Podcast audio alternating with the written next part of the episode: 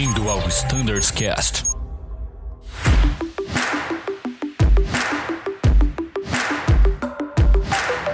Fala pessoal que nos escuta no Standards Cast, sejam muito bem-vindos a mais um episódio.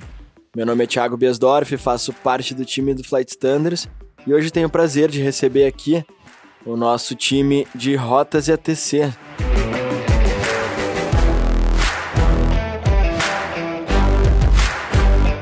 Estou aqui com o comandante Luke. Fala, Luke, tudo certo? Fala, Tiagão, Cassiano, prazer estar aqui de volta. Muito obrigado pelo convite. Maravilha. E aí, Cassiano? Cassiano Dijan também faz parte do time de Rotas e ATC. Seja muito bem-vindo.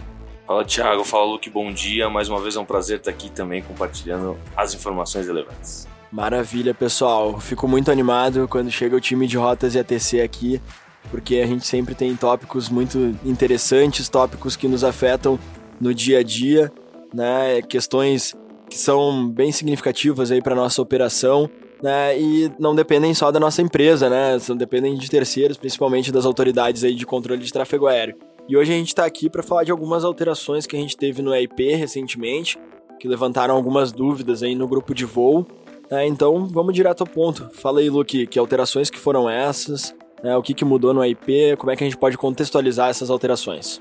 Bom, antes de contextualizar as alterações, eu acho importante é, citar as motivações do projeto. Mais ou menos um ano atrás foi criado um grupo de trabalho pelo DCEA que tem o objetivo de abranger aí é, melhorias operacionais em diversos aeroportos. São oito aeroportos: Confins, Curitiba, Recife, Salvador, Belém, Brasília, Fortaleza e Porto Alegre. Então, esse grupo de trabalho responsável por promover, estudar é, essas melhorias, ele é composto por diversos stakeholders. Né? Lá tem companhia aérea, tem associações, tem os órgãos operacionais, inclusive DTCs, APPs, e, de novo, com um objetivo único, que é melhorar o ambiente é, operacional desses aeroportos. E então você pode estar se perguntando por que não Guarulhos, né? Por que não VCP, SDU e por que eles, esses aeroportos não estão nessa lista? Porque esses aeroportos eles já possuem um fórum específico. Então eles tratam de uma maneira mais cirúrgica propostas similares, ou seja, que tem a mesma concepção operacional. E durante a criação desse grupo, responsável por esses oito aeroportos, foi redigido um programa de, de trabalho, programa operacional, que contém as atividades propostas. Eu lembro que na fase inicial, os órgãos operacionais eles mediam o tempo de ocupação de pista, analisavam é, a estrutura de taxiway, e, num comum acordo, chegaram em propostas de, de utilização, de adoção de conceito de pista preferencial, de utilização de taxiway preferencial para pouso de decolagem também. Tudo isso com foco no que foi é, comentado, né, em promover um melhor ambiente operacional.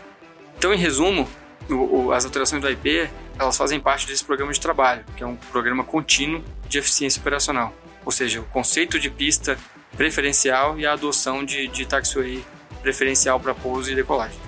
Excelente, muito bom é, saber que existe esse grupo, saber que existe esse trabalho, é importante a gente compartilhar isso. E também é legal trazer de onde é, surgem né, os inputs que vocês levam para esse grupo.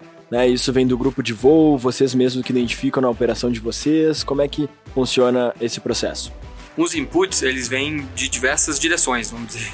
Tem inputs internos, né, através do Fly Standard, Safety, é, pilotos, e também externamente, né, vindo dos próprios grupos de trabalho, destacamentos do DCEA e outras organizações. Eu acho que o mais importante é você poder discutir o tema num grupo tão diverso, né, que é esse grupo. Ah, maravilha. Tu falou de pista preferencial, né? Isso basicamente eles utilizarem a pista com o melhor procedimento, com os melhores procedimentos de chegada, mesmo que haja um vento de cauda, é isso? Exatamente. Então é utilizado uma combinação de infraestrutura estou me referindo aqui a comprimento, a disponibilidade de procedimentos e também de, de taxa de utilização. No grupo, ele foi definida a utilização máxima de igual ou menor que 7 nós de vento de cauda, então como limitante aí da pista preferencial.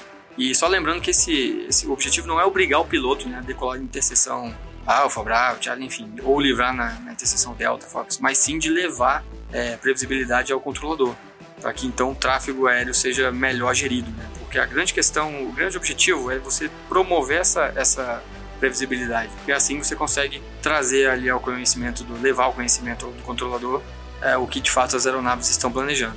Portanto, caso o piloto esteja impossibilitado de adotar uma taxiway após o pouso ou decolagem, o, o que é obrigatório é ele informar ao controlador e não, é, não necessariamente cumprir obrigatoriamente o procedimento. Legal, legal que esse trabalho está sendo feito, que, essa, que tem essa opção, né? Muitas vezes é, havia essa reclamação, né? Um vento de cauda, né? A condição degradada, onde uma aproximação para determinada cabeceira seria muito mais vantajosa com um vento de cauda, claro que dentro do limite, do que da cabeceira que estava em uso, né? Legal que isso foi levado ao DCE, né? E a gente tem é, esse processo de pista preferencial aí sendo incorporado. Muito bom. Bom, pessoal, então lembrando que todas essas alterações mencionadas aqui já estão em vigor, né? Isso já foi publicado na última revisão da, do IP. Né? E a gente tem mais algumas alterações, mais algumas novidades, né? Principalmente é, Porto Alegre, Brasília, que tem o procedimento de High Intense Runway Operations. O que, que a gente pode falar sobre essa alteração, Cassiano? É, eu acho interessante contextualizar o, o, os pilotos que os grupos de trabalho eles têm a seguinte mentalidade: a gente precisa aumentar a capacidade do aeroporto sem penalizar o custo dos operadores. Então ele sempre está tentando chegar a esse balanço. Por muitas vezes não dá, porque por exemplo na Azul a gente é uma referência em blocos de horários, né, em conectividade. Então a gente precisa pôr os tráfegos juntos.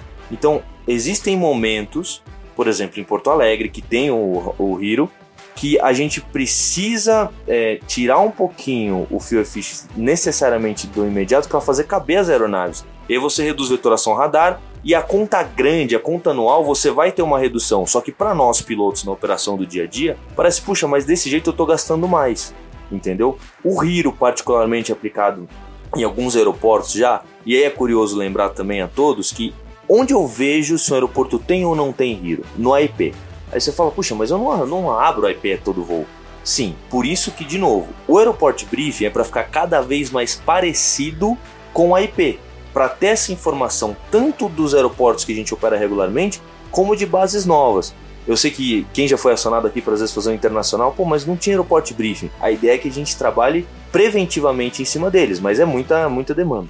Mas a leitura do Aeroport Briefing, e às vezes, puxa, mas eu opero em Porto Alegre toda semana.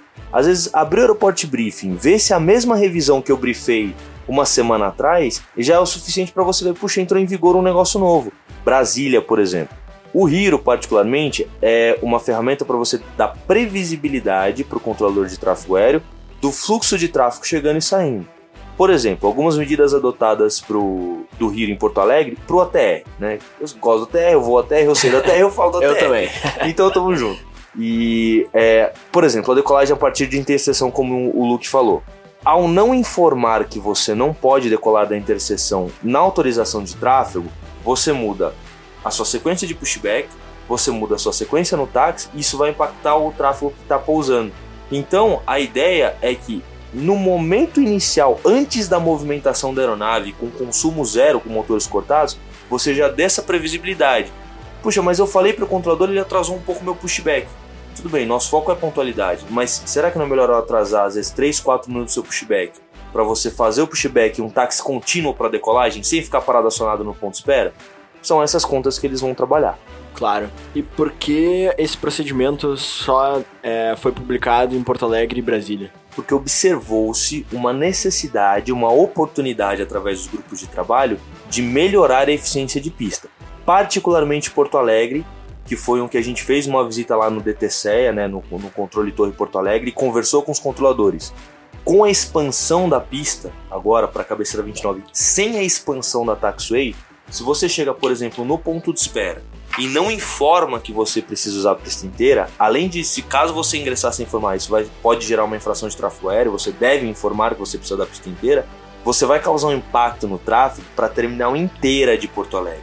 Então lá observou-se que eu precisava ter um procedimento publicado necessariamente para que o piloto tenha o como fazer o táxi, a decolagem e o pouso naquele aeroporto. E aí eu vou definir quais as interseções usadas para decolagem por frota, quais as interseções utilizadas para pouso, que aí é o trabalho do Flight Standards, contabilizando na performance, tá? E para isso eles pegam e fazem medições do tempo de ocupação de pista. Uma curiosidade também, Thiago, acho que você pode falar até melhor que eu, é, quando o controlador fala linha decola sem parada, desses aeroportos que tem bastante pista, o Flight Standard já desconta a distância que você perde na Yellow Line. É, exatamente, os softwares de performance são programados dessa maneira pela engenharia de operações, né? Então, essa perda, vamos dizer assim, né, da Yellow Line já é contabilizada na nossa performance. Né? Então, é, a gente não precisa ter o receio, principalmente operando nos limites, né? Porque esse receio ele acaba sendo elevado quando a gente está peso máximo de decolagem. O aviador acha que né, vai ter uma gordurinha a mais né, se usar todo o limite da pista. Não, é, isso já é contabilizado pelos softwares de performance, né, essa, essa perda da Yellow Line. Então, pode alinhar seguindo a Yellow Line, né, que o software de performance está parametrizado é, para esse cálculo, tá bom? E Cassiano, muito importante que tu falou do Airport Briefing. Tem uma prática é, que eu sempre realizo aí quando eu estou operando.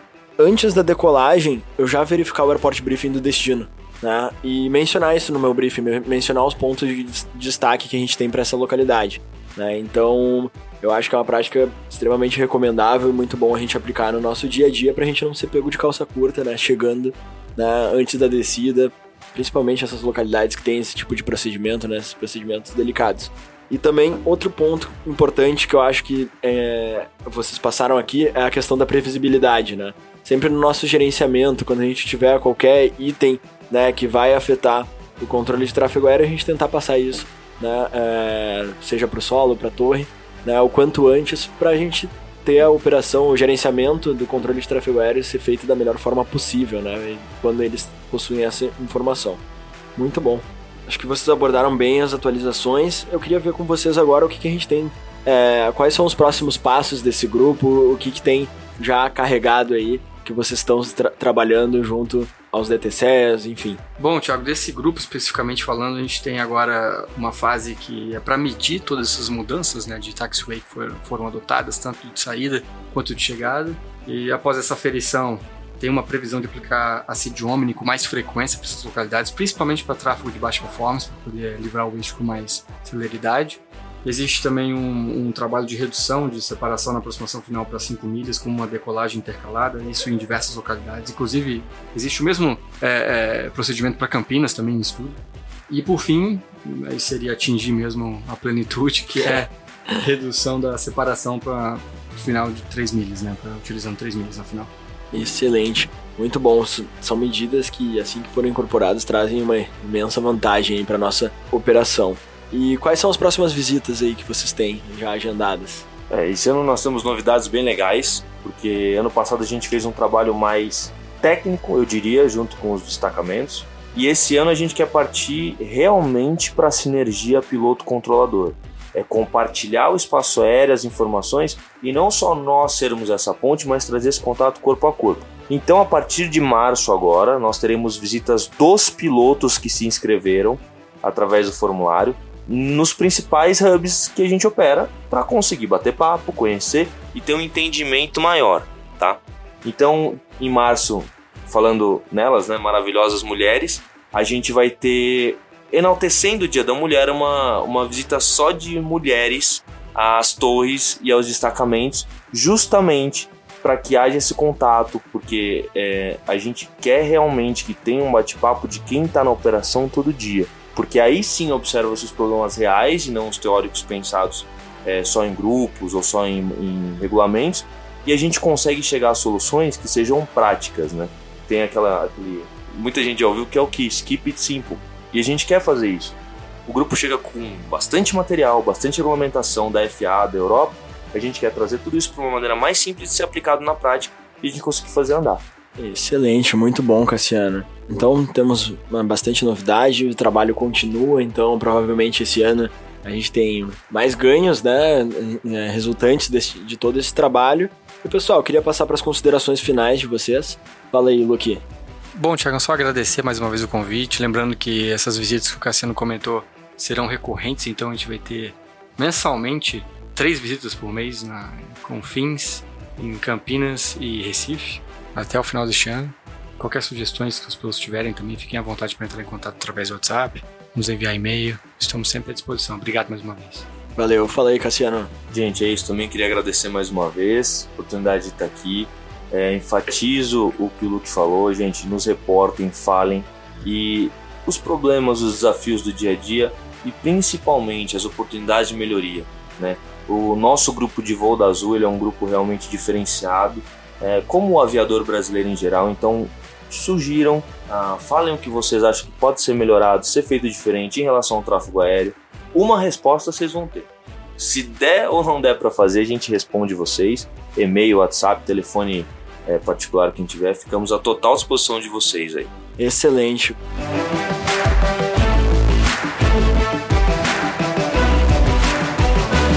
Pessoal, queria agradecer a presença de vocês.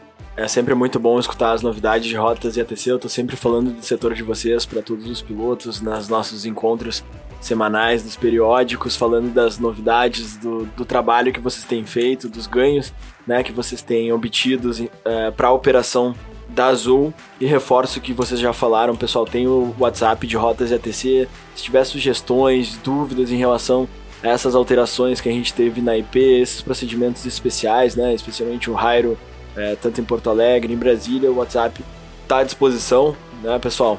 E tem também o contato do e-mail, tem o WhatsApp também pessoal de vocês. Então não deixem de entrar em contato com esse setor que vem uh, obtendo é, ganhos significativos para nossa operação. E como eu sempre falo, pessoal, é importante a gente passar a informação adiante, a gente identifica coisa na operação e a gente também entender que não depende só das duas alterações, né? A gente depende do terceiro, né? De instituições terceiras, não somente da Azul. Então tem todo né, esse toma lá da cá tem o lado deles, né, tem os interesses deles também. Então eu sempre reforço isso. Sem dúvida. Inclusive que dentro da Azul, né, a gente tem, até pra gente chegar a uma sugestão Odisseia, a gente conversa com diversas áreas, né, com vocês, com com safety. Exatamente. Né, com agência de frota. Então tem um trabalho grande internamente antes da gente propor algo pro Odisseia.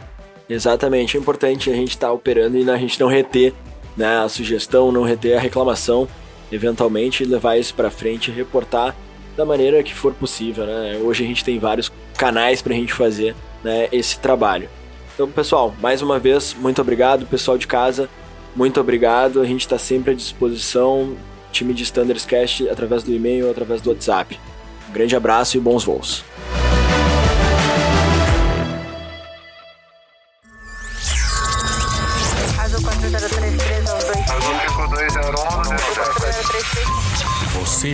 Ao Standards Cast.